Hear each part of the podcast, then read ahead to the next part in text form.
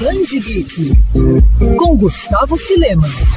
Com previsão de lançamento para novembro deste ano, Pantera Negra Wakanda para Sempre é o segundo filme do herói que é um marco na luta contra o preconceito. Criado por Stan Lee e Jack Kirby em Fantastic Four número 52 de 1966, T'Challa é o primeiro super-herói negro a surgir no mainstream dos quadrinhos norte-americanos, anos antes do Lanterna Verde John Stewart, Falcon e Luke Cage, sendo assim um dos ícones culturais mais importantes não só da Marvel, como da nona arte em geral. Rei e protetor da nação africana de Wakanda, o Pantera Negra, ganhou ainda mais reconhecimento e força com a primeira adaptação cinematográfica de 2018, mas a jornada deste personagem já tinha muitos pontos altos antes do lançamento do longa. Um deles é a revista do herói lançada sob o selo Marvel Knights em 2005. Com o roteiro de Reginald Hudlin e arte de John Romita Jr., o arco que reúne as cinco primeiras edições do título, batizado de Quem é o Pantera Negra, é uma ótima forma de não apenas conhecer T'Challa, como também a história de Wakanda e de sua família. Com temas importantes e fortes, a HQ traz ainda a luta de Pantera Negra para impedir as inúmeras invasões que atormentam seu povo desde o século V. Repleta de ação a arte de Romita Jr.,